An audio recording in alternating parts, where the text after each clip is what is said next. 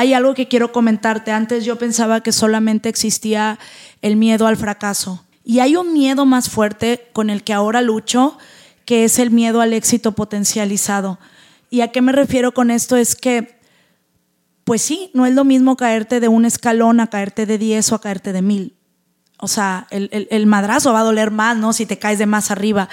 Y evidentemente, entre más arriba estés, pues más eres visto y más eres juzgado. Estás, la probabilidad es más fuerte de todo, tanto de que te defrauden como de que te fracasen. Y antes yo buscaba tener más, pero más de las cosas positivas y tener menos de las negativas. Entre más quieres, más tienes. Y le digo, tío, es que no, no, no, o sea, ¿qué te refieres? O sea, no entiendo.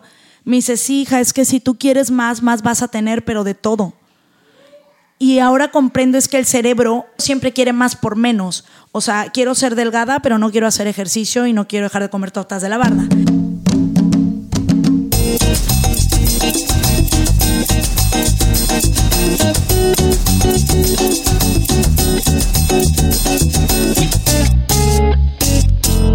La vida es un escenario y nosotros somos los artistas para comunicarlo. Esto es Comunicarte, un espacio de charlas acerca del arte de comunicar ideas, experiencias y proyectos que están revolucionando y cambiando vidas. Con ustedes, Palomita Cops. Te pido que tengas una mente, oído y corazón abierto para recibir lo que vamos a crear en este podcast. Bienvenidos.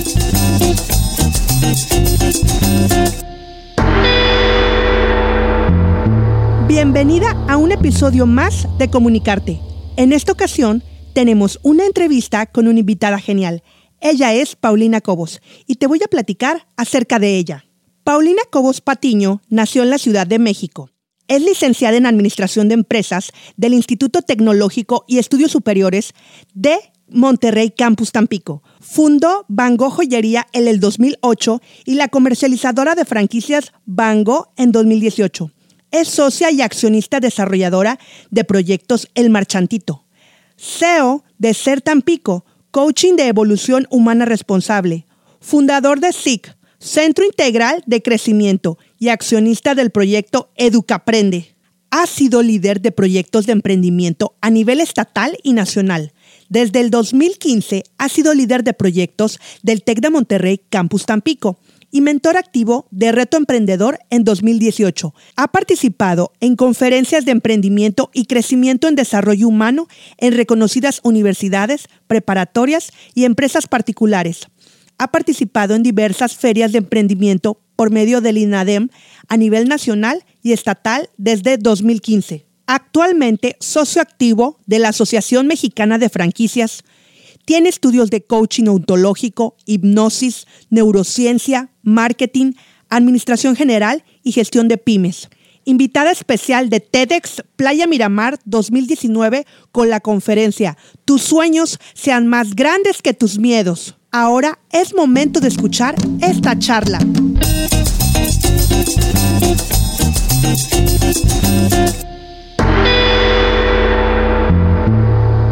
Antes de comenzar con esta plática, quiero agradecer infinitamente, enormemente a mi paisana, a mi amiga, y hasta de broma puedo decir que mi prima, porque compartimos el mismo apellido. No sé, no sé por qué, yo creo que en una de estas vamos a tener que platicar de dónde o algo, porque dicen que todos los que se apellidan así son familia. Entonces, muchas gracias Paulina por, por tomarte el tiempo eh, y por compartir en este espacio de comunicarte con nosotros tu historia y lo que tienes que comunicarle al mundo, porque ya no solamente es aquí Tampico, Madero, Miramar, no, no, es, es al mundo. Así es que muchas gracias, Pau. Y para comenzar, ¿cómo es que nace Paulina Cobos en este escenario de la vida? Híjole, antes de, iniciar, bueno, primero quiero decirte gracias, gracias Palomita. Y sí, definitivamente tenemos que ver por ahí qué onda con nuestros apellidos. Este, yo soy Paulina Cobos y mm, pues es un honor para mí compartir parte de mi historia o gran parte de mi historia, ¿no? Cómo, cómo nace Pau.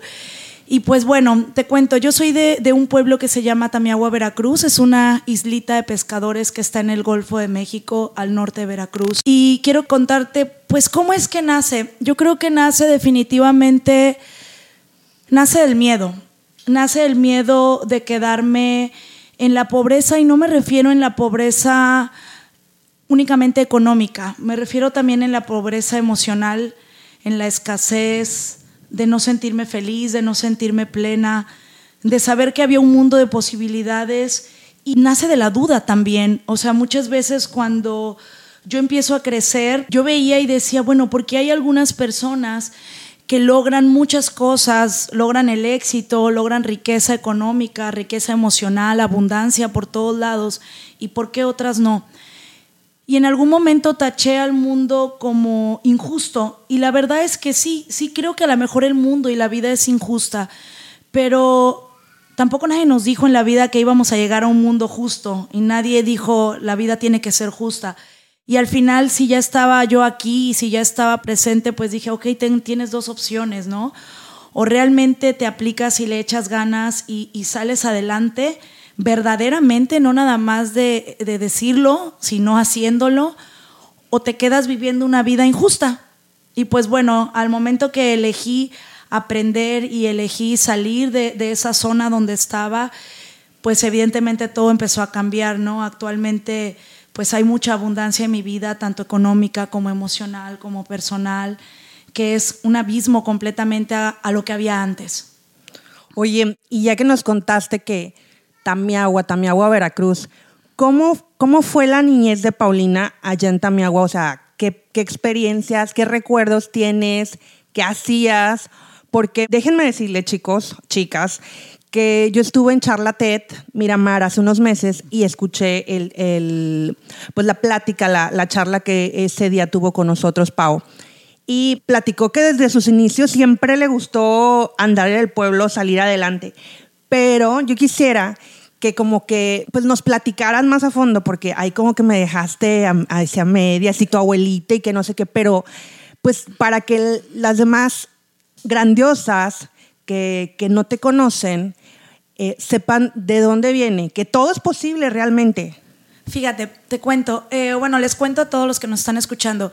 Eh, yo, yo nací en el DF, en Distrito Federal, bueno, ahora Ciudad de México, y y una vez que, que, nací, bueno, mi papá desde, creo que desde que yo tenía dos meses, él pues no quiso hacerse cargo, ¿no? De, de, esta responsabilidad de, pues de que iba a tener un bebé y él desaparece de la vida de mi mamá. Mi mamá se regresa al pueblo, porque mi mamá vivía en Ciudad de México y se regresa a Tamiagua, pues buscando el apoyo de su madre, ¿no? O sea, mi abuela.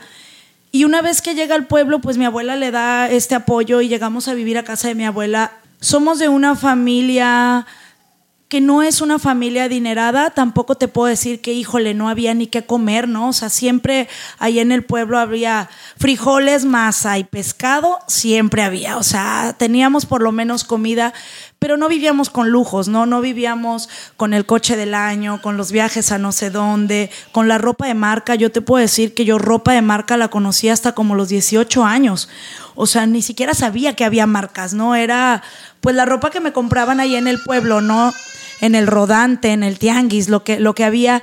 ¿Y cómo era? Fue mi niñez. Bueno, una vez que llegamos allá, eh, mi mamá se ve en la necesidad de pues de generar dinero para poder pues mantenerme y darme pues lo mejor que ella pudiera. Y ella se va a vivir a Tuxpan, Veracruz, que es una ciudad pequeña que está aproximadamente a unos 40, 45 kilómetros de ahí de Tamiagua, del pueblo y se va para allá y yo a mi mamá pues solo la veía una vez a la semana o cada 15 días porque ella trabajaba.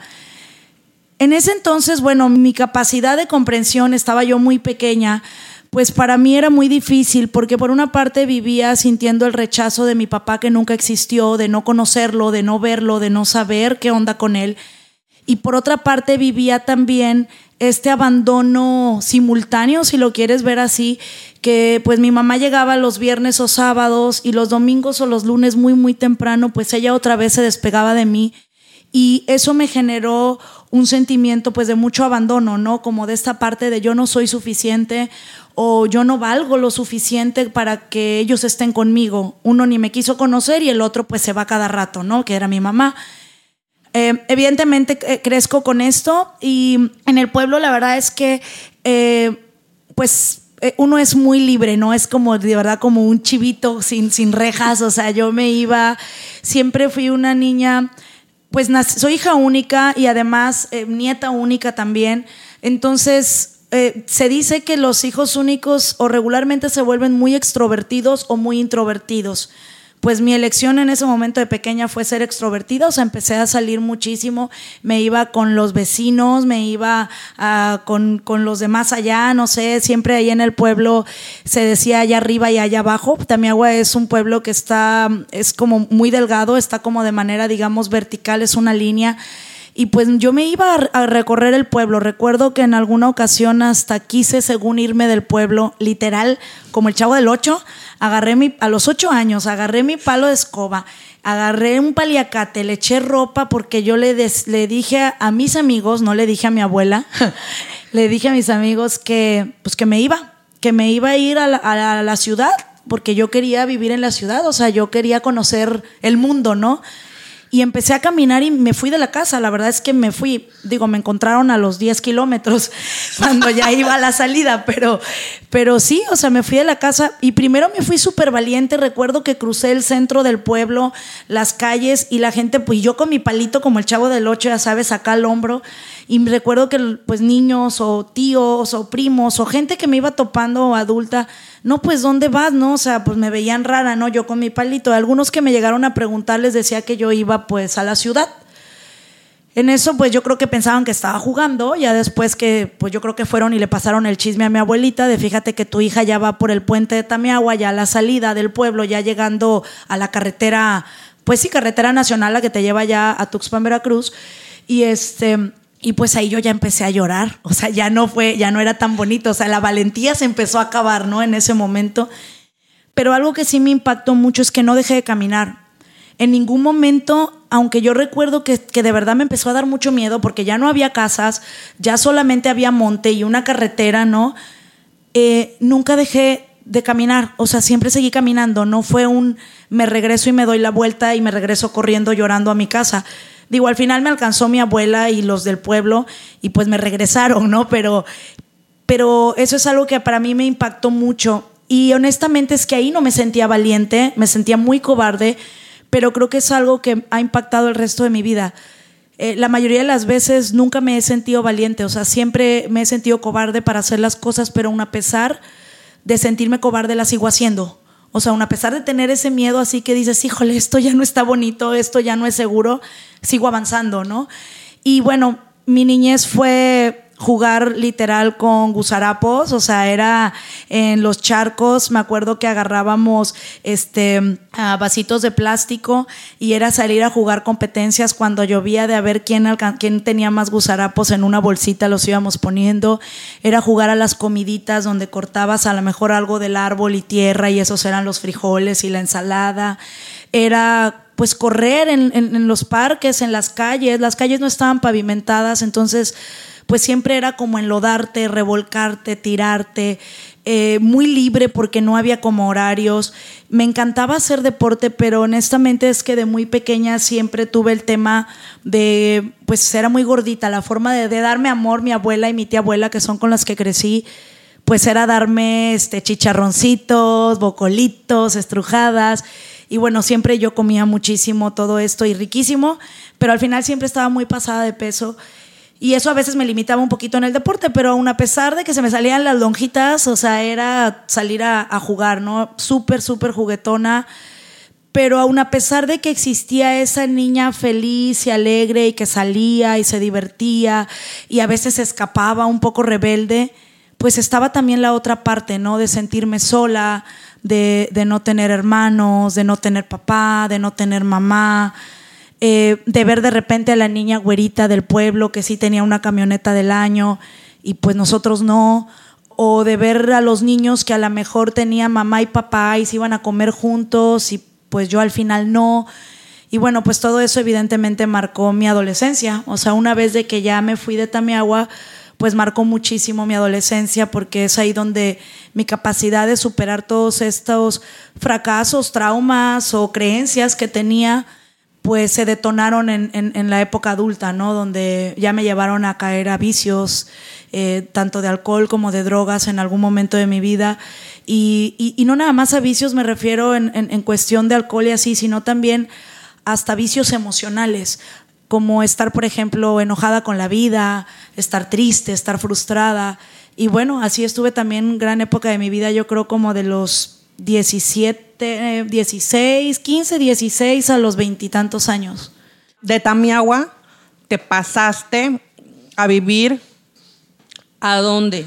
¿Para estudiar o estudiaste? ¿Qué hiciste después?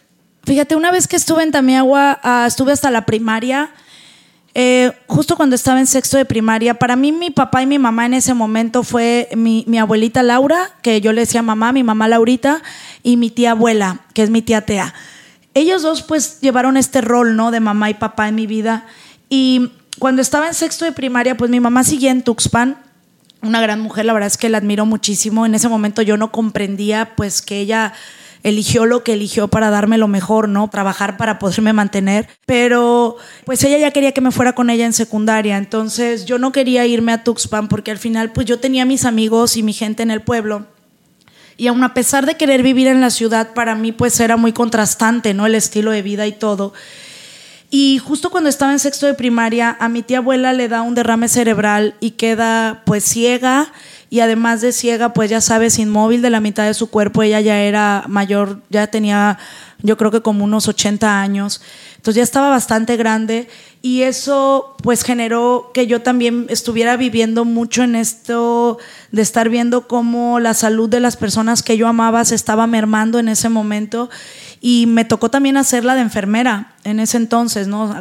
De una corta edad pues me tocó cambiar pañales, me tocó bañar a, las personas que, pues a mi tía Tea en especial, eh, y ella empezó a tener una situación en la cual se volvió a ser como una niña, como que perdió el, el conocimiento completamente, estaba viviendo desfasada de épocas y creo yo que como la voz que más escuchaba era la mía, al final ella me terminaba diciendo mamá. Y bueno, entonces yo era la mamá de mi tía, que para mí había sido como pues mi padre o mi madre en su momento. Y fue bastante difícil. Mi, mamá se la lleva a mi tía Tea a Tuxpan. Y bueno, después me fui yo a Tuxpan a vivir. Y estuve viviendo todo lo que es en Tuxpan, Veracruz, secundaria y prepa. Allá hice secundaria y prepa, llegué, eh, presenté un examen en, en, un colegio que se llama Colegio Patria, que es uno de los mejores colegios de ahí de la ciudad, y presenté un examen para beca, beca económica, y bueno, pues logré tener ahí una beca del 70%, 50 o 70%, honestamente no recuerdo exacto, pero estuve becada económicamente y entré ahí a, estudiar al Colegio Patria y para mí fue, la verdad, muy difícil al principio porque pues estaba conviviendo con personas que en ese momento era un estilo de vida completamente diferente a lo que yo conocía del mundo. Eh, pues niñas, chicos, chicas, adolescentes que eh, pues iban a Houston o a Estados Unidos de shopping, que conocían ya Europa, que conocían Disney, que evidentemente sus casas tenían alberca, pues con mucha abundancia, ¿no? Abundancia económica, abundancia emocional, de todo tipo y, para mí era como, híjole, ¿yo qué estoy haciendo aquí? Yo sentía que no encajaba, o sea, no, no era parte de ese mundo y me sentía menos, pero algo que creo que, me apoyó muchísimo a decir, bueno, ya estás aquí, fue el que siempre mi abuela y mi mamá eh, eh, me hacían sentir que yo valía. O sea, me lo decían, es que tú eres muy buena, o sea, tú puedes, o sea, tú puedes hacer, porque aparte sentía que ni siquiera podía ser amigos. O sea, me sentía como, como el niño, la niña patito feo del salón, ¿sabes? Así la que no, nadie la quiere y la que apesta, que está en la esquina. Y pude darle la vuelta a eso porque al final lo único que elegí es ser yo. O sea, dejar de buscar la aceptación y querer agradar y ser yo. Y bueno, pues allá es donde estuve lo que fue secundaria y prepa, en Tuxpan, Veracruz. ¿Y cuándo llegas a Tampico? ¿Cuándo llego a Tampico? Pues mira, recuerdo que el TEC de Monterrey y varias universidades de acá de Tampico y también de, de parte de la República iban a, la prepa, a la prepa a poner este, bueno, a hacer como toda esta parte de captación de alumnos Y recuerdo en ese entonces que fue el TEC y, híjole, pues varios amigos y amigas que ahí ya me llevaba con todo mundo, ¿no? Del salón, estaban súper emocionados de que yo me voy a ir a Monterrey, al TEC, a la UDEM, o yo me voy a ir acá, o allá, a la Ibero, en México, al ITAM. Y yo me acuerdo que le dije a mi mamá, ¿sabes qué, mamá? Es que yo quiero estudiar en el TEC de Monterrey. Y mi mamá lo primero que me dijo, ¿y cuánto cuesta? Porque sabía que era una escuela pues elevada en precio, ¿no? A comparación de otras. Y me acuerdo que en ese entonces costaba unos 50, 60 mil pesos al semestre. En el momento que yo le dije los costos a mi mamá, pues mi mamá fue así de, o sea, en la vida, o sea, esto no va a suceder nunca, ni, ni siquiera los genero, ¿no? O sea, no, no, no, no, es imposible. Pero cuando ella me dijo eso, algo que aprendí es que para mí un no se vuelve un sí dentro de mí. Entonces fue de, pero ¿por qué no? Le dije, me dice, que no tengo el dinero. Le dije, pero ¿y si yo consigo una beca? Me dijo, pues si consigues una beca lo platicamos, pero así en estos números no. Y van a poner un examen y bueno, pues me atrevo a ir a hacer ese examen. La verdad es que estaba súper nerviosa, hice el examen y al final en el examen pues arrojé un buen resultado y me ofrecen un 70% de beca en, en TEC de Monterrey, Campus Chihuahua, un 50% me acuerdo en Monterrey y un 60 o 70% aquí en Tampico.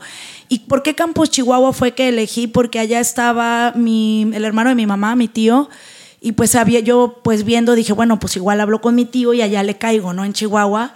Y bueno, así fue. De hecho, primero me fui a Chihuahua a vivir. En Chihuahua estuve viviendo un año de mi vida, primero y segundo semestre en el TEC logré conseguir una beca bastante alta, al final fue hasta como del 80%. Y bueno, ya de 60 mil, pues literal quedaba en 10 mil pesos al semestre, ¿no? Ya era accesible. Y también mi mamá me dijo, si vas a estar en una universidad de este nivel, pues requieres definitivamente trabajar tú también, o sea, hacer algo, porque yo no voy a poder sostenerte tu manutención y todo. Y me, me fui a Chihuahua, estuve allá. Eh, Uh, después elijo, una vez que estaba ya, eh, yo soy gay, entonces elijo salir del closet. Y una vez que elijo salir del closet, se viene un, mundo de mi vida en donde se acaba todo, porque mi mamá en ese momento no me aceptó, no aceptó mi preferencia, eh, me corrió de la casa, me dejó de pagar todo y entonces se me acaba mi mundo, ¿no? Y yo en ese momento tenía dos elecciones, o no lucho por la preferencia que yo tenía para poder tener la carrera o hago la carrera y suelto lo, eh, mi preferencia, ¿no? Y la verdad es que elegí pues mi preferencia. O sea, al final dije, es que yo sí quiero esto, o sea, yo no puedo mentirme. Entonces, para no hacer el cuento tan, tan largo, resulta que me quedo literal en, en, pues sí, en la calle. O sea, mi mamá me dice, sabes que hasta aquí se acaba todo, ya no soy tu mamá y no quiero saber nada de ti. Entonces, pues me quedo en la calle, hablo con mi tío, mi tío pues sí se portó buena onda, pero pues también no fue como que ahora yo me voy a hacer cargo de ti, ¿no? Entonces, algo que me dijo mi mamá, sabes que la única forma en la que yo te pueda apoyar es que yo voy a seguirle pagando al TEC lo que yo me comprometí en darte, ¿no? Que fue tu carrera. Pero no voy a pagar nada más y ni siquiera te lo voy a dar a ti, lo voy a depositar directamente al instituto, ¿no? Entonces me dice, y además no te lo voy a pagar en Chihuahua te lo voy a pagar en Tampico si es que consigues beca, porque pues, no sé, mi mamá yo creo que es porque aquí te tengo más cerca. Y pues fue cuando me vengo para acá. Realmente es cuando yo Tampico nunca estuvo honestamente como en mis planes. Y mira, llevo ya acá viviendo, no sé, 20 años y me encanta Tampico, amo Tampico y es donde he crecido y es para mí yo creo que no dejaría esta ciudad ya nunca. Este, pero sí es, es como elijo venirme para acá porque pues era la opción que tenía. Si no se acababa mi carrera, y, uno de mis sueños era graduarme de esa, de esa institución. Entonces me vengo para acá y es ahí donde llego, pero me vengo y no tengo ni casa, no tengo comida, no tengo nada. O sea, ah, para esto en Chihuahua, fíjate, mi mamá ya me había regalado un cochecito, un, creo que ya no existen, se llama K, que era muy pequeñito. Este, y pues me lo quita también, o sea, me quita todo, ¿no? O sea, me quedo literal con mi ropa, mi lap que me había comprado en ese entonces y tan tan, se acabó. Llego acá a Tampico y dije, todavía recuerdo que estaba en la central de autobuses y fue, ¿y qué hago? O sea, porque faltaban todavía como tres semanas para entrar a la universidad a tercer semestre y fue pararme con mis mochilas, mis maletas, o sea, de backpacks que tenía y fue, ¿y qué hago? O sea, ¿a dónde me voy? No tengo dinero, traía 300 pesos, 400 pesos y pues fue a buscar amigas de la prepa que a lo mejor ni eran tan mis amigas, pero que bueno, sabía yo que iban en mi preparatoria y con la vergüenza y la pena marcarles y decirles estoy aquí, me echas la mano, me dejas dormir aunque sea uno o dos días en tu casa en lo que veo que hago. Y ahí es donde empecé a recibir apoyo de la gente, pero realmente recibí apoyo de la gente porque me atreví a abrirme, o sea, a pedirlo, ¿no? A veces creo que en la actualidad muchas veces no estamos donde queremos estar, pero tampoco elegimos pedir apoyo, porque creemos que solos podemos. Y ahí es donde pues yo dije, pues doblo mis manitas este, y pues pido, pido apoyo, ¿no? Estiro mi mano. Y así, así es como llego a Tampico. Llego ahora sí que con una mano enfrente vacía y una mano atrás. Y ah, con muchos sueños, pero también muchísimos miedos, muchos miedos, muchas cosas negativas en mi vida. Y, y así es como termino acá en Tampico. Realmente Tampico, por lo que escucho, fue como una condicionante para poder eh, terminar tu educación. Sin embargo, para ti era más que la educación, sino un nuevo despertar en tus sentimientos, en decisiones importantes de tu vida, en estudiar y de ahí es, es, es esa parte donde te lleva, yo creo que al mundo emprendedor. Sí, definitivamente, o sea, fue, híjole, fue la necesidad o sea, realmente yo tenía mucha necesidad y mucha hambre de éxito. Y, fue, pues sí, fue una condicionante, no era mi plan, ¿no? A lo mejor si a mí me hubieran dicho en ese momento, elige, pues a lo mejor me hubiera ido a Monterrey, que ahí estaban la mayoría de las amigas más cercanas, pero al final, pues tenía dos opciones, ¿no? O se acababa la opción de poder estudiar donde quería estudiar y que mi mamá me pagara ese porcentaje de beca, o me quedaba sin tener este, esa opción, ¿no? Que para mí era como lo que quería. Y llego acá, no tenía dinero. Bueno, más bien dicho, tenía muy poco dinero, porque sí, sí tenía, pero tenía 300, 400 pesos. Evidentemente eso no alcanzaba ni para rentar un cuartito. Y, llego acá a, Tampico, estuve viviendo em, como unos dos, tres meses, como tres meses con una una, una, amiga que en ese momento no era tan amiga, que ya después se volvió muy mi amiga hasta la fecha, pero era una persona que había estado conmigo en la, en la prepa, en la secundaria y prepa, y que me echó la mano impresionantemente, nunca me cobró nada, siempre pues pude dormir, comer en su casa, bañarme y como si fuera mi casa y no pagué ni un peso. Y pues es donde dije, Paulina, es momento de friégale y a ver qué tienes que hacer porque no te va a caer de la nada la comida y, y los resultados.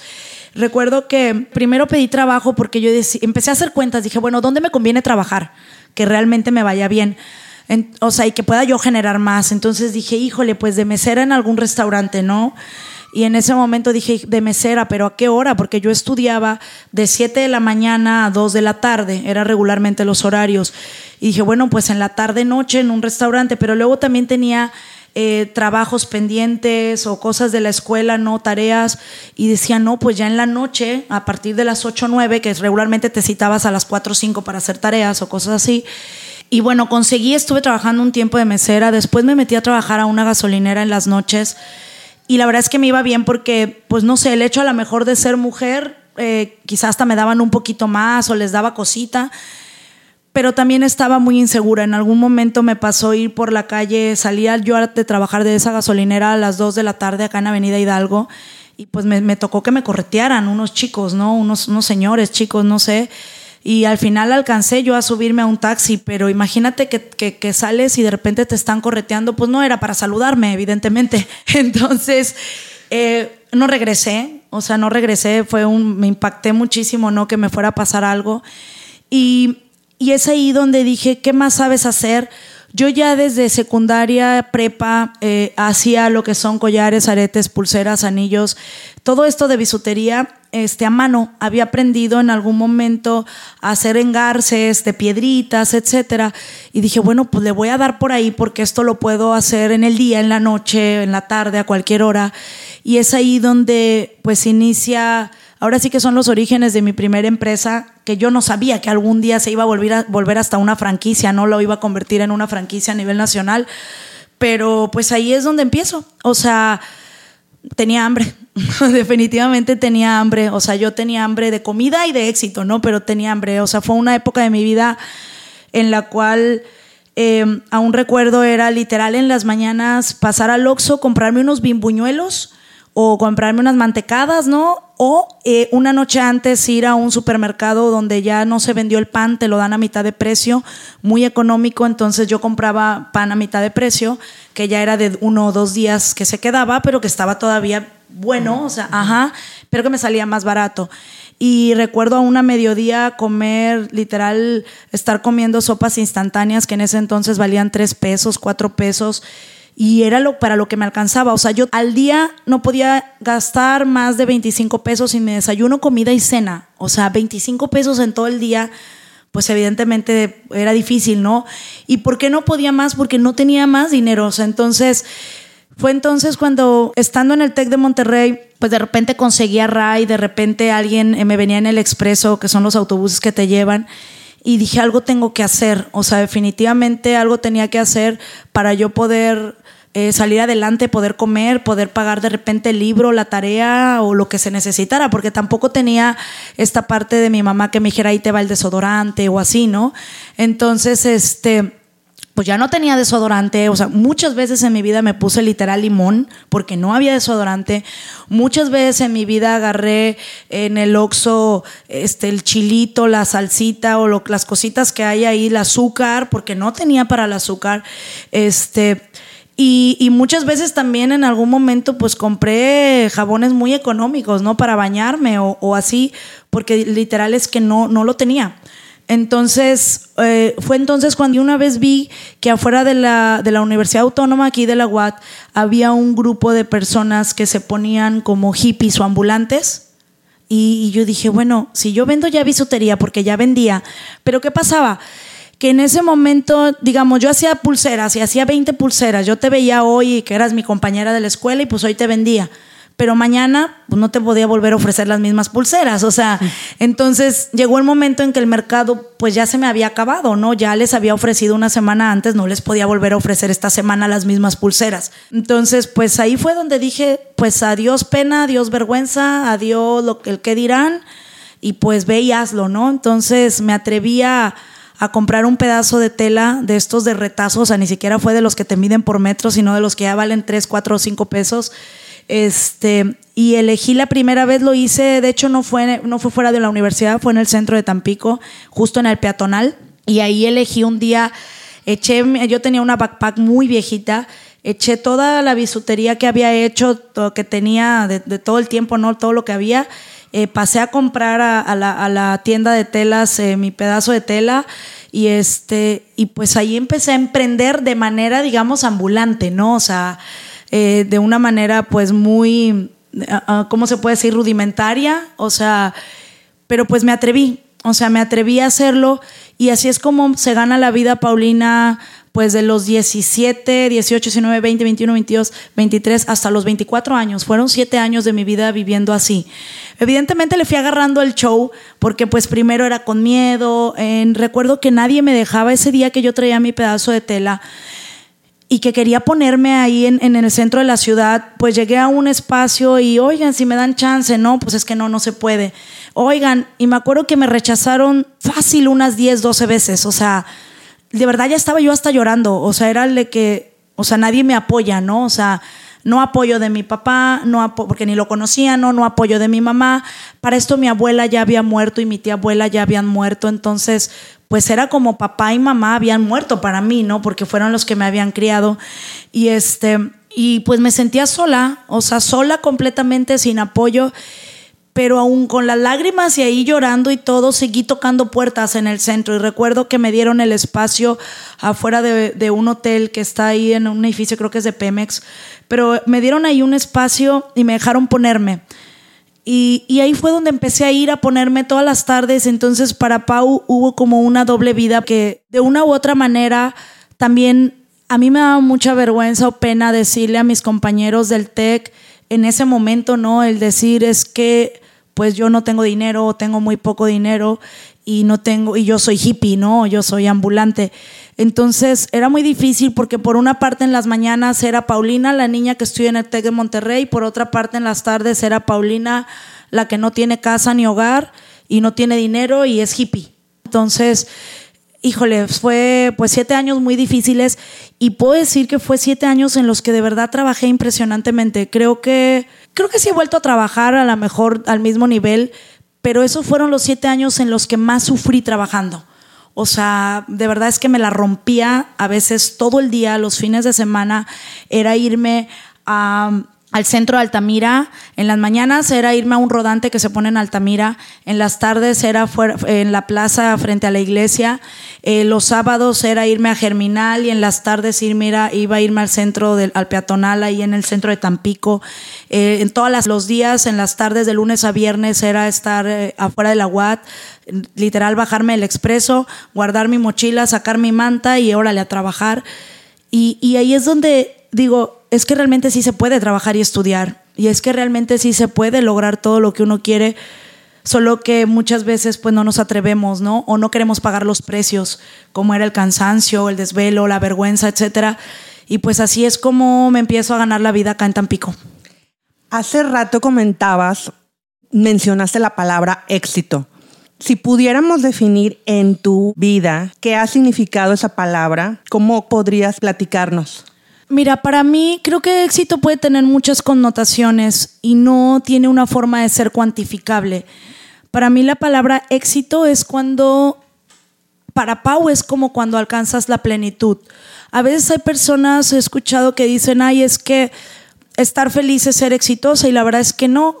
yo muchas veces en mi vida no estoy feliz todo el tiempo, ¿no? La felicidad para mí es existe y se va. O sea, ahorita estoy muy feliz, al rato tengo un tema, un problema en alguna de las empresas, pues no me siento feliz en ese momento, pero sí estoy plena ya en mi vida. Y plena me refiero a tener un balance con los resultados que deseo en todas las áreas de mi vida. Para mí eso es ser exitosa.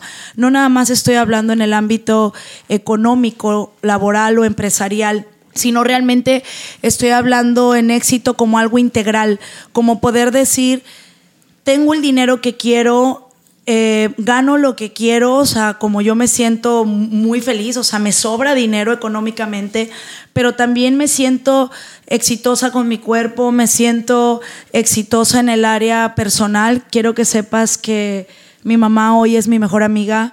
Eh, me llevo con ella impresionantemente, o sea, sanamos muchísimas cosas, recuperamos todo. Encontré a mi papá por Facebook, eh, estuve con él conviviendo más de tres años, a los 30 años me atreví a buscarlo, lo encontré, él, él vivía en León y bueno, es también todo otro tema.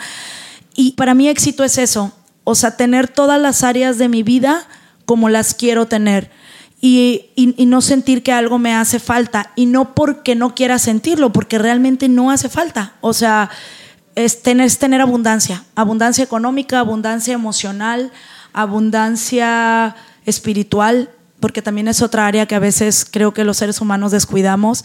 Y para mí eso es éxito, o sea, es como un éxito integral, no nada más en el dinero.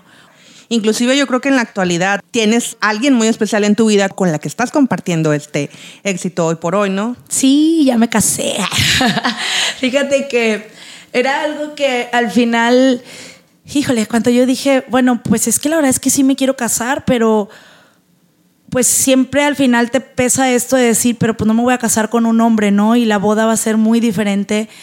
Pero estoy muy feliz porque justo me casé hace casi mes y medio y, estuvo padrísima, ¿no? Estuvieron las personas que realmente amamos y que nos aman y que la verdad me hubiera encantado porque hay muchas personas que sé que a mi pareja y a mí nos quieren muchísimo, pero que de una u otra manera pues no podíamos hacer una boda para dos mil personas, pero que estuvieron ahí, ¿no? Y sí, es encontrar como esta plenitud en todas las áreas de mi vida Creo que a mis 36 años es la época en la que más plena me siento. Eh, hace unos días estaba platicando justo con Cindy, Cindy es mi esposa, y le estaba diciendo que creo que si en este momento mm, la vida se me acabara, ¿no? Me iría muy en paz, o sea, muy feliz por todo lo que he hecho al día de hoy, no nada más conmigo y con mi familia, ¿no? Sino también con el mundo, con la gente.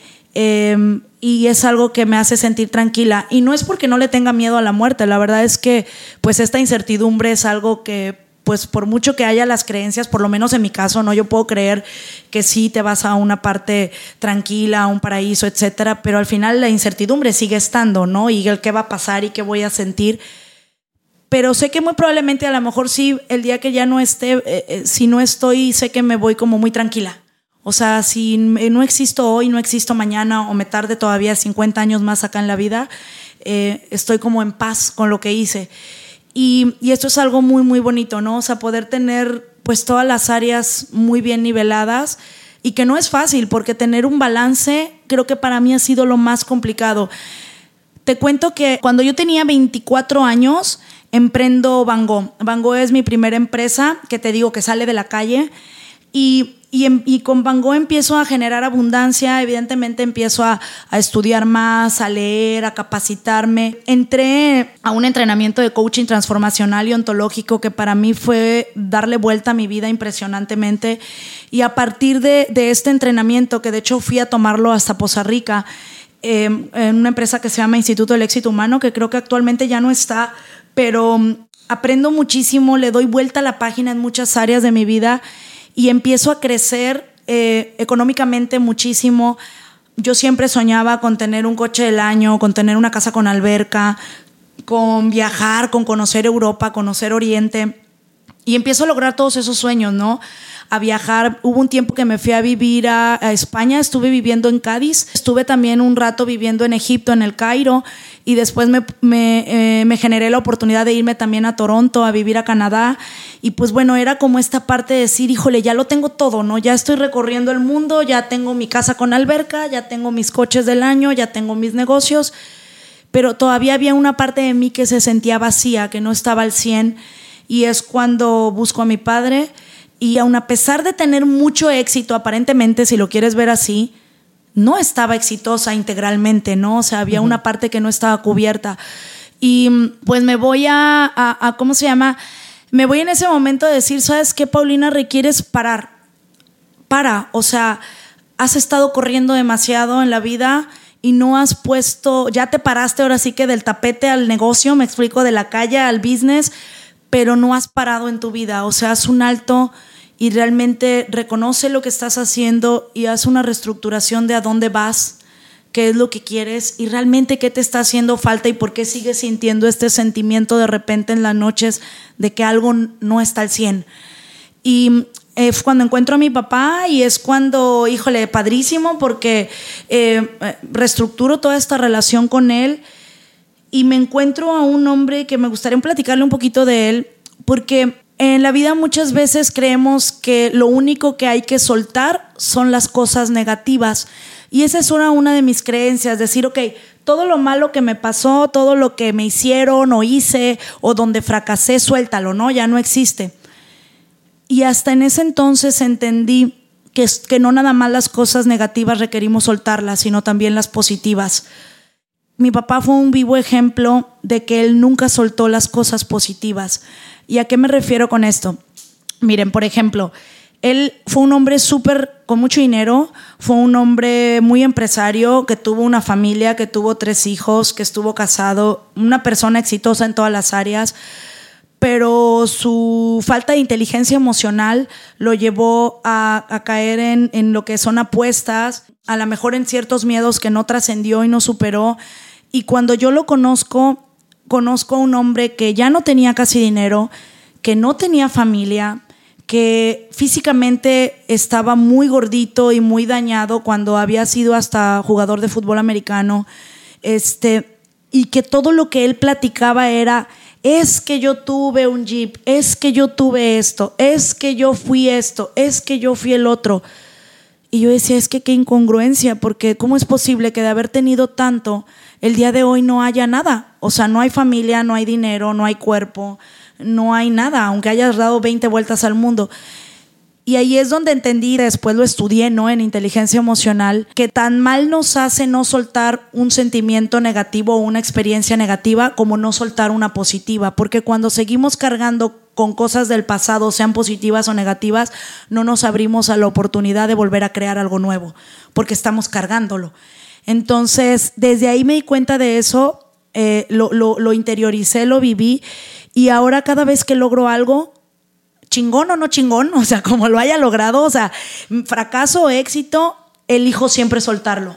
Y le doy gracias, aprendo, para ya sea positivo o sea negativo, siempre aprendo y digo, con permiso, bye, y viene algo nuevo. Entonces creo que eso siempre me ha generado seguir evolucionando, ¿no? Y seguir creciendo porque se olvida esa parte de lo que ya haya hecho. O sea, yo digo, híjole, ¿de qué serviría haber sido una deportista si a los 40 voy a estar ya súper antideporte? O sea, entonces creo que lo difícil del éxito no es lograrlo, es sostenerlo. Y eso es algo que muchas veces no comprendemos. Hoy logré vender lo triple de lo que vendo en ventas, pero el siguiente mes ya estoy endeudado. Entonces, ¿de qué sirvió haber logrado lo triple si al final no lo puedes sostener? Hoy bajé 5 kilos, pero en un mes ya, ya subí los 5, ya subí 4. Entonces, eso es bien retador. Sostener el éxito para mí es como realmente tener éxito, cuando tú lo sostienes, cuando puedes decir, si a lo mejor no lo potencializo, pero lo sostengo. O sea, ya bajé 4 kilos, y no los vuelvo a subir nunca. Ya logré incrementar 3% de ventas en mi emprendimiento y no se vuelve a caer. Y si se cae, lo vuelvo a levantar al instante, ¿me explico? O sea, vuelvo a crear una, estrategia. Y pues creo que también eso para mí es el éxito, no nada más en el área eh, en cuestión de integral, sino en que requiere ser sostenible. Y si se puede potencializar, pues evidentemente mucho mejor, pero no para abajo. Oye, Pau, de, de esta charla que hemos tenido, surge siempre una palabra, una, una, eh, eh, siempre en todo esto, que son los miedos o el miedo. Actualmente Paulina Cobos tiene miedos. Un chingo. eh, Fíjate, ahorita me acabo de graduar de, de, hipnóloga, estuve estudiando mucho el inconsciente, me encanta este tema, o sea, yo por profesión, digamos, en la carrera soy administración de empresas y he hecho algunos diplomados y, algunas especialidades, ¿no? En mercadotecnia, en neurociencia, en neuromarketing, etcétera. Pero algo que me empezó a llamar mucho, mucho la atención fue todo lo que es en hipnosis, en el inconsciente, en el descanso, a través del sueño. Y, en todo el tema también de la inteligencia emocional, ¿no? Todo lo que es el coaching, la inteligencia emocional, el liderazgo. Y antes yo pensaba que los miedos los podía, se podían acabar. O sea, que era algo como, ah, yo ya no tengo miedo al rechazo y ya nunca voy a volver a tener miedo al rechazo. Y honestamente es que esto es algo imposible. O sea, biológicamente nuestro cerebro reptiliano y nuestro cerebro límbico genera miedo. Y gracias a estos miedos, pues no vamos y no nos aventamos del puente de Tampico. Porque sí, me explico, o sea, porque hay estos miedos. Pero el miedo solamente sirve para dos cosas, o para limitarnos, o sea, para ponernos piedras en el camino y no poder avanzar y, dejarnos ahí tapados, o para potencializarnos y empujarnos a ese sueño que tenemos, ¿no? Esa meta. Em, he aprendido a utilizar los miedos a mi favor. Entonces sí, sigo teniendo miedo. Antes de empezar el podcast tenía miedo, pero, pero algo, o sea, es elegir, ¿no? O sea, a ver, o me quedo callada y no hablo, o que este miedo te haga sentir de no vas a hacer un podcast chafo. O sea, tienes que hablar. ¿Me explico? Honestamente, yo también tenía miedo, tengo miedo y, y yo creo que de aquí a que salga este este episodio, tendré miedo. sí, la verdad es que los miedos no, no, acaban. Y lo que sí puedo decirte es que si aprendes a atravesarlo de manera más fácil. Y mira, poniéndote un ejemplo o poniéndoles un ejemplo muy, muy fácil de, poder comprender, me gusta mucho explicarlo. Eh, yo me he tirado del paracaídas cuatro o cinco veces en mi vida. La primera vez que me aventé, bueno, o sea, me sudó todos los poros de mi cuerpo, de verdad. Em, yo creo que hasta inventé santos que no existen. El empezar a subir a 10 mil, 15 mil pies de altura y de repente dejar de ver, o sea, como cuando vas en el avión, ¿no? O sea, que, que llega el momento en que ya nada más ves nubes y que ya es todo, las casitas dejaron de existir y ya todo cada vez lo ves más alejado. Moría de miedo y además en la avioneta que iba eh, era una avioneta bastante viejita, entonces todo le sonaba. La avioneta va completamente abierta, no crean que va cerrada y que no te entre el aire, o sea, e, es una abertura a lo mejor de metro y medio la, lo que es la, la puerta. Entonces imagínate a 10 mil, 15 mil pies de altura, o sea, la cantidad de aire, la velocidad de la avioneta y tú dices, si me voy a tirar de aquí, o sea, es, era como eh, mucho miedo, ¿no? De mi parte pedí perdón por todo lo que había hecho en mi vida en ese momento y me atreví y lo hice, aún a pesar con el miedo. En ningún momento, te lo comentaba hace rato, en ningún momento me sentí valiente. Me sentí valiente cuando me tomé, la, me tomé la selfie al estar abajo. O sea, en el momento que ya hice un video en vivo o que ya dije, ella, aquí estoy, o que abracé a la persona con la que estaba en ese momento, ¿no? Y después eh, me he aventado más veces en el paracaídas. Todas las veces he tenido el mismo miedo. La única ventaja es que cada vez sé atravesarlo de manera más sencilla. Y eso sucede en todas las áreas de mi vida. En la primera ocasión que me subí a dar una conferencia, pues estaba toda nerviosa, me sudaba todo. Eh, hace a lo mejor la primera vez que di una charla TED, que fue hace unos meses acá en, donde te conocí, este, en TEDx Playa Miramar, te puedo decir que también estaba muy nerviosa. O sea, estar ahí con Alex Intec, con Fernando Platas, con Tatiana, con Japsi Yáñez, etcétera, varios famosos em, de México pues era como, híjole, estoy con gente muy exitosa y es esta parte donde te entra el miedo de que tú no eres suficiente, por lo menos a mí. El síndrome del impostor que le llaman, ¿no? Exactamente, o sea, decía yo, híjole, pero aún a pesar con miedo, quien vea mi charla de TEDx puede ver que sí estoy nerviosa, pero aún a pesar con el nervio, lo hice. Y yo estoy segura que si el día de mañana doy otra charla TED, me va a salir mejor. Y, eso es la parte donde digo de verdad, la constancia y la perseverancia y la disciplina mata talento. O sea, es impresionante. Justo hace unos días, hace dos, tres días subía a mis redes. Em, a mí me gustan mucho los deportes extremos. Y hago sambor, nibor, esquí y todo lo que tenga que ver con deportes extremos, ¿no? El sambor es tirarte con una tabla de las dunas de, la arena, ¿no? En la playa. Y eso es algo que se puede hacer aquí en Tampico. Entonces, acá en Playa Miramar, pues la primera vez que me aventé de esa duna altísima, que de verdad es tirarte este, como si fueras esquiando, ¿no? En la nieve. Eh, subí justo la primera, segunda, tercera vez, o sea, fue caerme, dar vueltas, tragar arena, rasparme, pero no elegí dejar de hacerlo, o sea, y después ya subí otra donde ya me sale bien padre, ¿no? Entonces, pero cada vez que me vuelvo a tirar es miedo. Si ahorita tú me llevas a hacer sambor, me vuelve a dar miedo pero ya es más fácil atravesarlo. Y creo que estos miedos no se acaban. Y a veces cuando creo que ya vencí todos estos miedos y ya los sé atravesar, aparecen nuevos. Hay algo que quiero comentarte. Antes yo pensaba que solamente existía el miedo al fracaso, pero hay un miedo que para mí es mucho más fuerte que a veces no, no, no, no lo dicen o no lo conocemos y es el miedo al éxito. Y hay un miedo más fuerte con el que ahora lucho que es el miedo al éxito potencializado. ¿Y a qué me refiero con esto? Es que, pues sí, no es lo mismo caerte de un escalón a caerte de 10 o a caerte de mil. O sea, el, madrazo va a doler más, ¿no? Si te caes de más arriba. Y evidentemente, entre más arriba estés, pues más eres visto y más eres juzgado. Estás, la probabilidad es más fuerte de todo, tanto de que te defrauden como de que te fracasen. Y antes yo buscaba tener más pero más de las cosas positivas y tener menos de las negativas. Y en algún día el papá de un amigo que le compré una propiedad, em, justo ese día a mí me, recuerdo mucho, es un consejo que de verdad quiero darles porque para mí marcó mi vida. Em, a mí en una de mis empresas, justo en Bangor, me, me hacen un robo muy grande muy grande me refiero, no eran 10, 20 mil pesos, mucho mayor la cantidad, con una persona que yo confiaba muchísimo, que era como mi mano derecha, que de verdad le había dado todo. Y en ese momento yo eh, me fui a viajar a la India, a Turquía, y anduve viajando como un mes fuera del país. Y cuando yo regreso, pues empiezo a descubrir todos estos saqueos y estos robos. Y estaba yo muy triste, ¿no? No nada más por el dinero que había perdido, sino por, por, por esa falta de, de todo el amor que yo había entregado y la confianza. Y veo a este papá de amigo que es un, hombre muy exitoso y estaba yo llorando y me atreví a llorar con él y le dije que es que era injusto y que no sé qué. Obviamente estaba en mi lado víctima porque al final si a mí me habían robado era porque algo yo no había hecho para que esa persona no me hiciera eso. Pero bueno, en ese momento estaba muy víctima y pero hubo algo que él me contestó que impactó mi vida y fue una frase que dice, "Entre más quieres, más tienes." y no lo entendí en ese momento. Fue como, ¿eh? O sea, ¿cómo?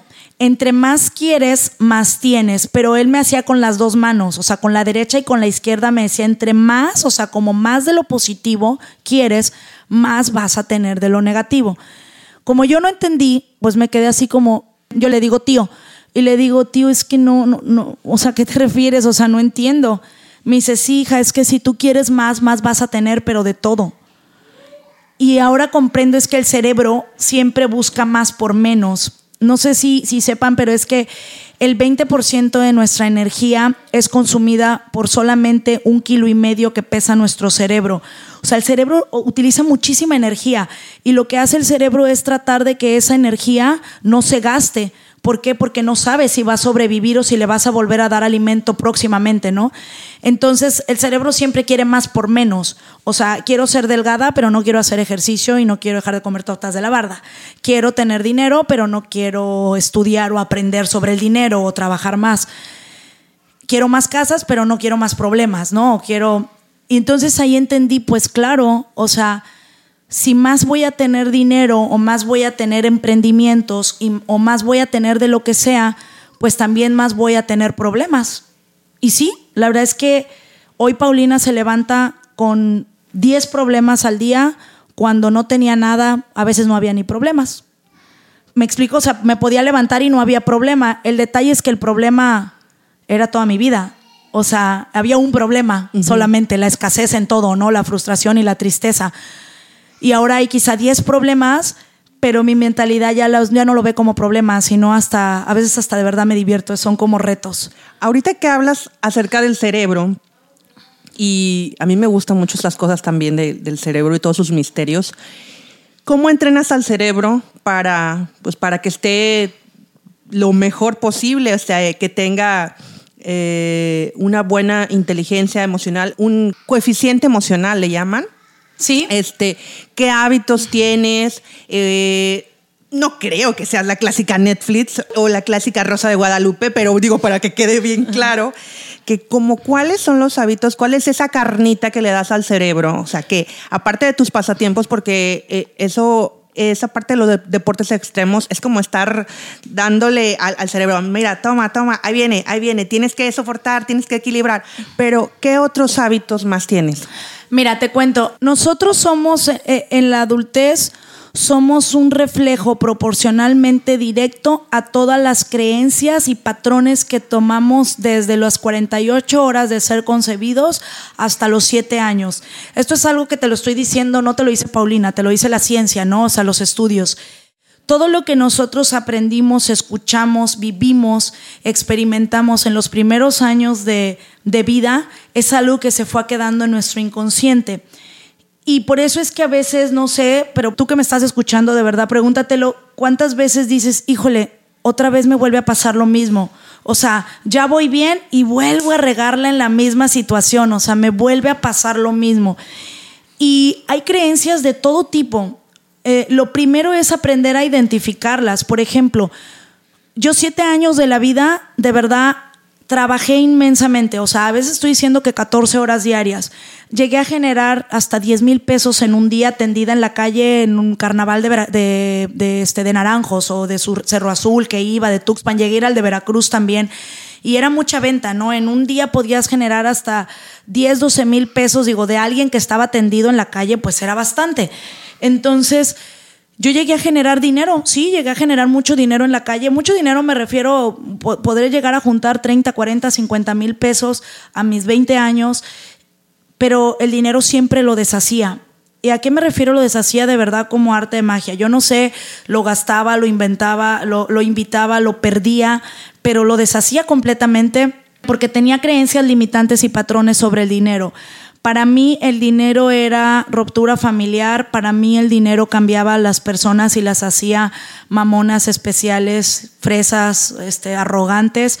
Para mí el dinero era pues destrucción y problemas. Entonces, como Paulina no quería cambiar, como Paulina no quería volverse así, como Paulina no quería problemas, en el momento que tenía dinero, inconscientemente se deshacía el dinero.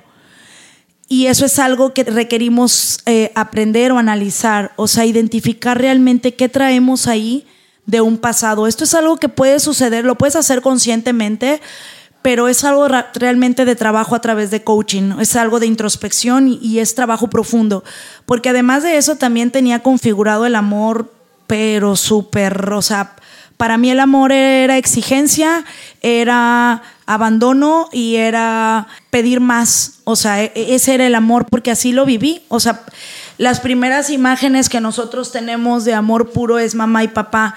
Y si mamá y papá te exigen de más o te abandonan, entonces de una u otra manera indirectamente así se queda configurado el amor. Entonces, empezaba yo a tener parejas y era súper exigente, nunca estaba con ellas, pues, y en el dinero igual. O sea, entonces primero es identificar y aceptar que hay cosas que te están limitando en la vida.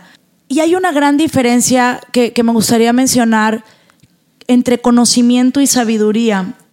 A veces yo veo y noto personas que a lo mejor tienen dos carreras, tres maestrías o muchas, muchos conocimientos, muchos libros, pero si tangiblemente no está el resultado, entonces solamente se está quedando en conocimiento.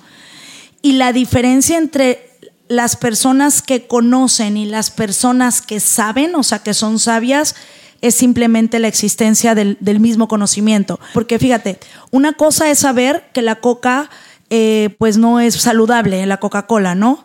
Y otra cosa es, es no tomar coca. O sea, hay un mundo de diferencia. Una cosa es saber sobre finanzas y otra cosa es ser millonario. Una cosa es saber sobre emprendimiento y otra cosa es ser empresario. Entonces, hay completamente otra vida y eso es algo que muchas veces yo no entendía porque yo decía, híjole, ¿por qué si yo ya estudié en el TEC, si yo ya sé muchas cosas en mi cerebro, por qué no tengo dinero? ¿Por qué no vivo como quiero? ¿Por qué no me llevo? Porque era conocedora, pero no, no tenía la sabiduría, no lo podía palpar, los resultados no eran tangibles. Y por eso es donde Evidentemente, pues me, me, trabajé con personas expertas, con el coaching ontológico, con coaches certificados. Eh, para sacar todo este rencor y estas emociones y también y poder identificar estas creencias limitantes que tenían todas las áreas de mi vida, no, no solamente en cuestión del dinero, también en el área personal. Eh, yo era una mujer que no me sentía suficiente, que no me sentía valiosa, tenía muchísimo miedo al rechazo y bueno, una, lo primero fue aceptar que lo que yo estaba haciendo no me estaba dando resultados. O sea, porque a veces ni siquiera aceptaba. O sea, me sentía tan chingona y tan que yo podía, que era, no, no, no, yo solo lo hago. Pero después de siete años de ver que de todos modos, por más de que me la rompía, no estaba yo teniendo resultados, pues fue ser humilde, ¿no? En ese momento y decir, sola no puedo. Y si llevo siete años y no he obtenido lo que quiero, requiero apoyo. Entonces, eh, me empecé a trabajar por varias áreas de mi vida, en el área espiritual también me trabajé, pero en donde más trabajé fue justo en la inteligencia emocional. Existen dos tipos de inteligencias, ¿no? La racional y la emocional. Y yo ya tenía mucha racional, ¿a qué me refiero? Ya había aprendido muchas cosas que se aprenden en la escuela, pero en el área emocional no, había muchos miedos que no estaban trascendidos, muchas creencias. Una vez que trabajé todo esto fue empezar a crear hábitos desde cero. Eh, entender que muchas veces, aun a pesar de que a mi mente y a mi ser no le gusta hacer las cosas, es la única forma para lograrlas. Por ejemplo, ahorita tal cual, pues no tengo ganas de ir al gimnasio, no me nace ir al gimnasio, pero pues si quiero un buen cuerpo, elijo ir al gimnasio, aun a pesar de que no quiera.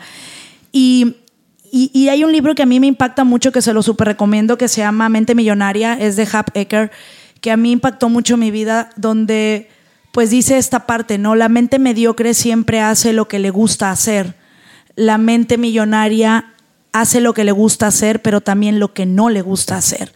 Y yo te puedo decir que el 20 o 50% de las cosas que hago en mi día no me gusta hacerlas. O sea, de verdad no me gusta. A veces no me gusta ir al gimnasio. A veces no me gusta hacer una auditoría. A veces no tengo ganas de leer. A veces no se me antoja escuchar un audiolibro o ir a una conferencia o un curso, pero es el mecanismo que me lleva a lograr el sueño que quiero. Y hay otra, otra, algo que he aprendido mucho, que al final el cansancio es temporal, pero la satisfacción es para toda la vida. Entonces, pues es muy padre lograr todo lo que quieres y después de verdad hasta dejar de batallar, ¿no? O sea, yo veo mucha gente o como yo estuve, que fue batallar y batallar y batallar y batallar por no tener dinero y vivir toda la vida así y al final no esforzarse más, pero cuando te esfuerzas, no afuera, siempre hay una forma y un fondo. Por ejemplo, la forma del ser humano es el cuerpo, el fondo es la forma de ser. La forma del éxito es la inteligencia racional, el fondo es la emocional. Nos han educado en México a trabajar solo en la forma.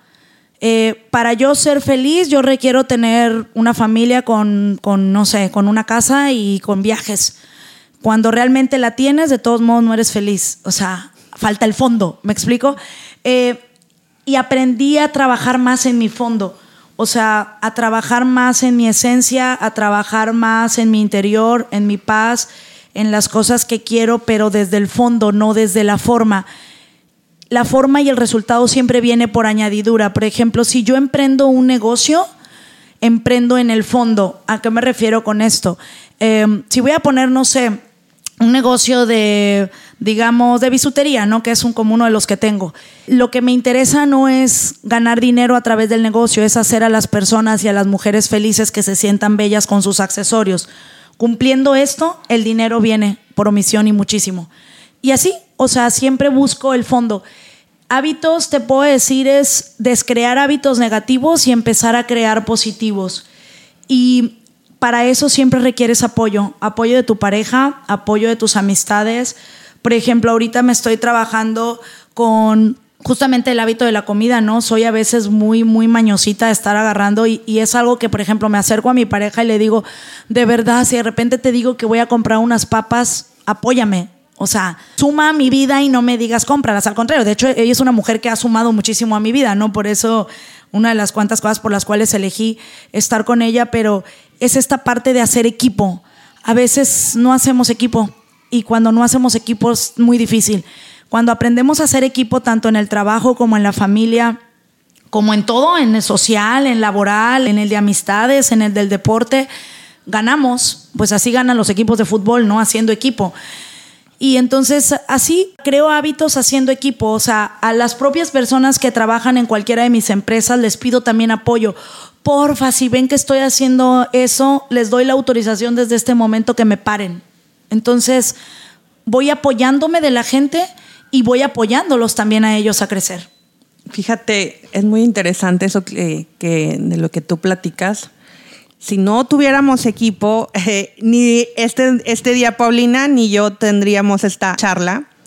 Y a todos aquellos que nos están escuchando, pues si no tienen equipo, no tienen alguien, una red de apoyo o sí, alguien al que puedan contarle sus penas, eh, las buenas y las malas, es momento que, hagan una, reflexión de qué están haciendo con su vida en el fondo y en, y en la forma.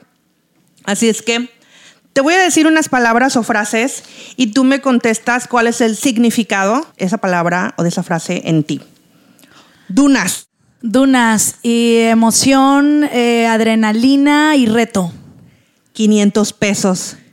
Dinero, creación. Viajes. Eh, cultura, aprendizaje y creatividad. Dinero. Eh, felicidad. Pulseras. Belleza, atrevimiento y salir adelante. Van Gogh. Mi vida entera. Ser. Mi vida entera potencializada para el mundo. Amor. Sin palabras. Amor, no tengo palabras. Oye, Pau, hoy por hoy, en este presente, ¿qué es lo que comunica Paulina Cobos? yo creo que algo que comunico es esperanza. O sea, esperanza, pero, pero creo que la esperanza que se vuelve realidad. O sea, digamos, oportunidad que sí puede existir no nada más visto desde veo aquella luz muy lejana, sino algo que es alcanzable. A mí me encanta transmitir que todos los seres humanos podemos todo. Fíjate, algo que no comenté hace rato, quiero que sepan que yo de pequeña sufrí abuso sexual y bueno, evidentemente pues algunos, no maltratos físicos todo el tiempo, porque la verdad es que no, nunca me pegaron, pero a veces sí había esta parte psicológica, ¿no?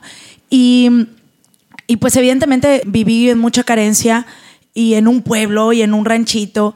Entonces, no puede haber personas que digan que no se puede, porque realmente sí se puede.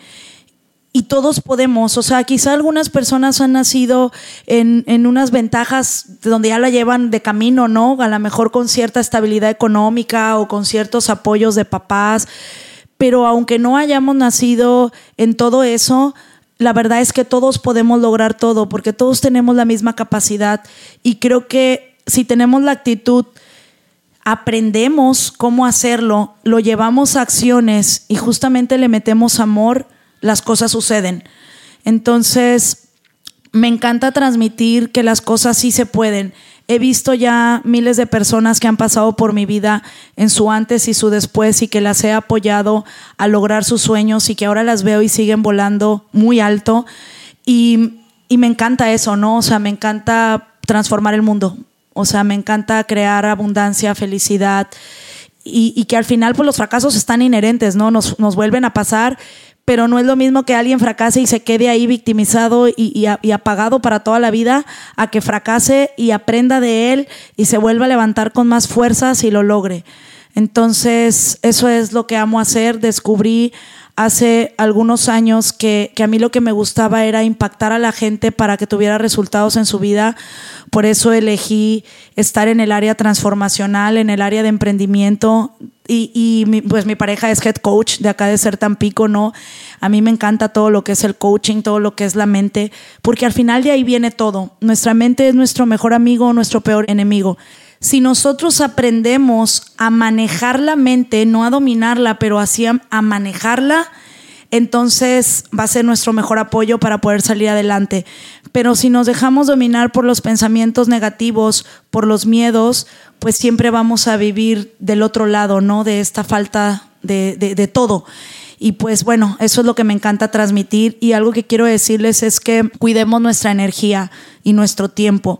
Son las únicas dos cosas que nos van a llevar al éxito todo el tiempo.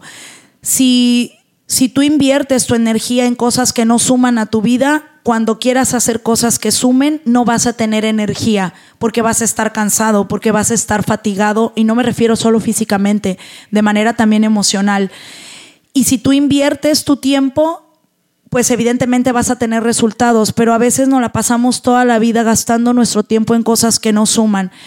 Eh, y hay algo que me gusta mucho que, antes pues yo lo hacía, la mayoría de mis pláticas era hablar de las personas, pero hablar de las personas que ni siquiera sumaban. Y leí alguna frase que me gusta mucho que dice que las mentes mediocres hablan de las personas, las mentes inteligentes hablan de los eventos y las mentes exitosas hablan de las ideas. Entonces, cuando hablamos de ideas, de hacer cosas nuevas, de crear, de desarrollar, estamos evolucionando y estamos impactando y me encanta, me encanta aprender. Eso es algo que también te puedo decir. Nunca dejemos de aprender. El aprendizaje crea nuestra vida.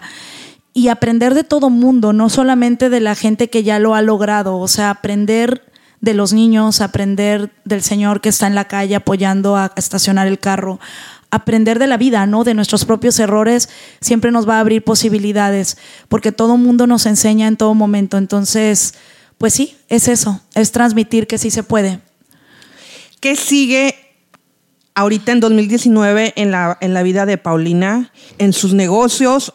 tienes Van Gogh, tienes Ser, tienes otro proyecto también, ¿no? Que no, que no Sí, estamos en varios proyectos. Eh, ahorita, bueno, lo que fue 2019, busqué trabajar mucho conmigo. Eh, te digo, estuve estudiando en México hipnosis integral. Ahorita estoy a punto de iniciar una maestría en lo que es eh, coaching también de ejecutivo. ¿Qué es lo que viene para Paulina? Estoy terminando de hacer mi libro. Este, yo espero estar haciendo el lanzamiento a principios de año. Ya estamos en la fase final. Llevamos todo el año pues escribiendo el libro no es algo fácil porque e, es, es, aparte de bajar toda la información y todo lo que quiero expresar, va a ser un libro que es muy fácil de entender. Yo recuerdo cuando yo empecé a leer, me chocaba leer, o sea, era, ay no, pero decía, si quiero crecer, si quiero tener más dinero y quiero tener más sabiduría, requiero aprender, ¿no? Y leer. Y entonces, pero a veces había libros que de verdad parecían manualotes, que, que me quedaba dormida, que no lo aguantaba. Entonces estoy haciendo un libro muy dinámico, muy fácil de entender, donde estoy metiendo muchísimos tips, muchísimas ideas. Lleva también parte de mi vida, algunos secretitos por ahí que todavía no saco al aire, bastante buenos. Y es un libro de emprendimiento con inteligencia emocional. O sea, no nada más emprender por emprender por hacer dinero, sino también eh, aprender a emprender atravesando tus miedos al rechazo, al juicio, al éxito, al fracaso, etcétera. Entonces, Viene mi libro, que es en lo que estoy trabajando. Eh, viene un viaje ahorita, bueno, me voy de luna de miel ahorita en diciembre, entonces eh, estoy queriendo hacer un viaje, está todavía, estoy entre Groenlandia, entre si me voy a Australia un rato o a Tailandia, ando por ahí todavía checando eso. Y algo, un proyecto que tengo de vida es que quiero hacer un edificio y un centro. En, yo tengo un desarrollo que se llama Centro Integral de Crecimiento, está fusionado junto con SER. Y lo que nosotros trabajamos acá, por ejemplo, ahorita está viendo un eh, entrenamiento de liderazgo, inteligencia emocional para niños y adolescentes. También tenemos el de adultos. Y el próximo año, lo que quiero, además de tener todos estos servicios, implementar también servicios. Por ejemplo, me estoy trayendo un entrenamiento que viene de Estados Unidos que se llama Samurai Game que es una certificación padrísima que se le han dado a la NASA, a empresas, pero súper poderosas a nivel mundial. Y quiero eso, quiero traer personas muy capacitadas y muy certificadas acá a nuestra ciudad a vivir cursos, talleres o entrenamientos para que todo el mundo tengamos este acceso, ¿no? O sea, imagínate poder tomar este entrenamiento, a veces tienes que irte a otros países o a otras ciudades y también traerlo de una manera accesible, o sea, que todos podamos eh, decir, ¿sabes qué va? Tengo el dinero y sí se puede, no, no, no cantidades tan, tan fuertes.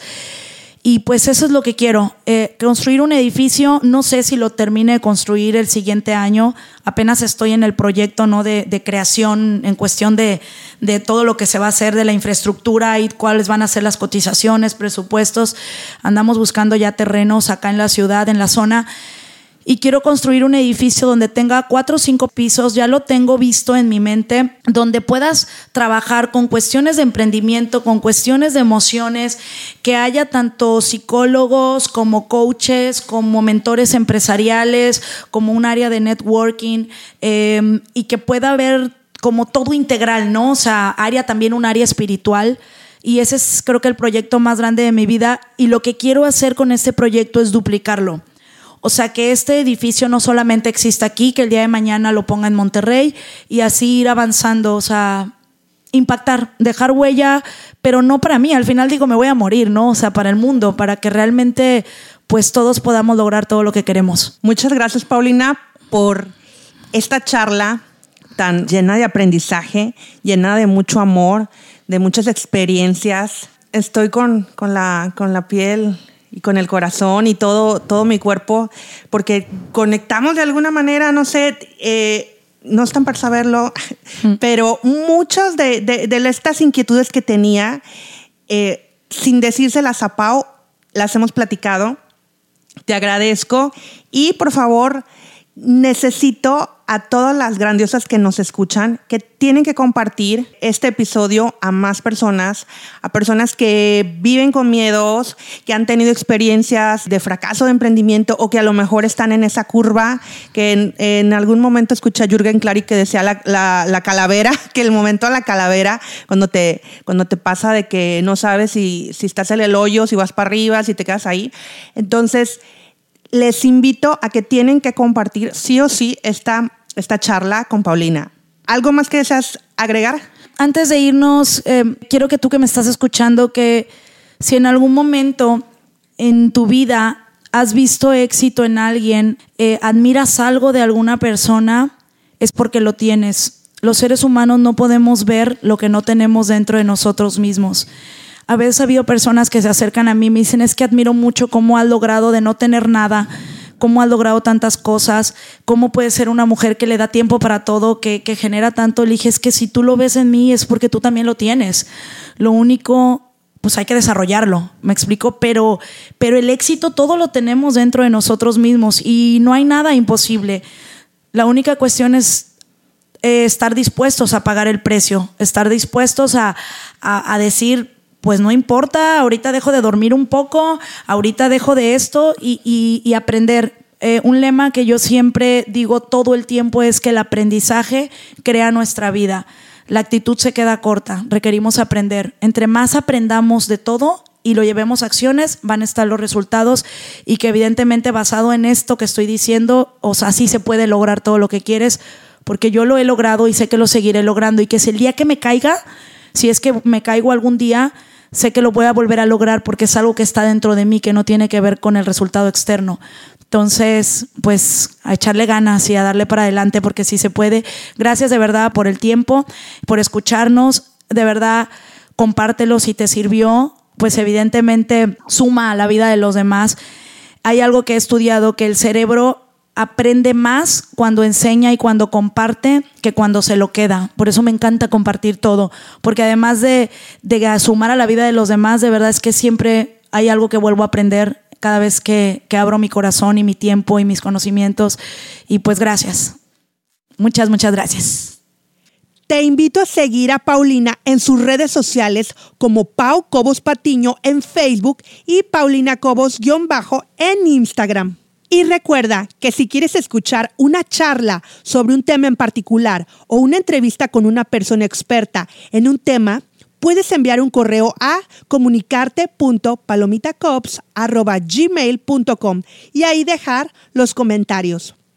Yo soy Palomita Cops, no te olvides seguirme en mis redes sociales y recuerda que muy pronto estaré con un nuevo episodio de Comunicarte desde Playa Miramar, México. Hasta la próxima.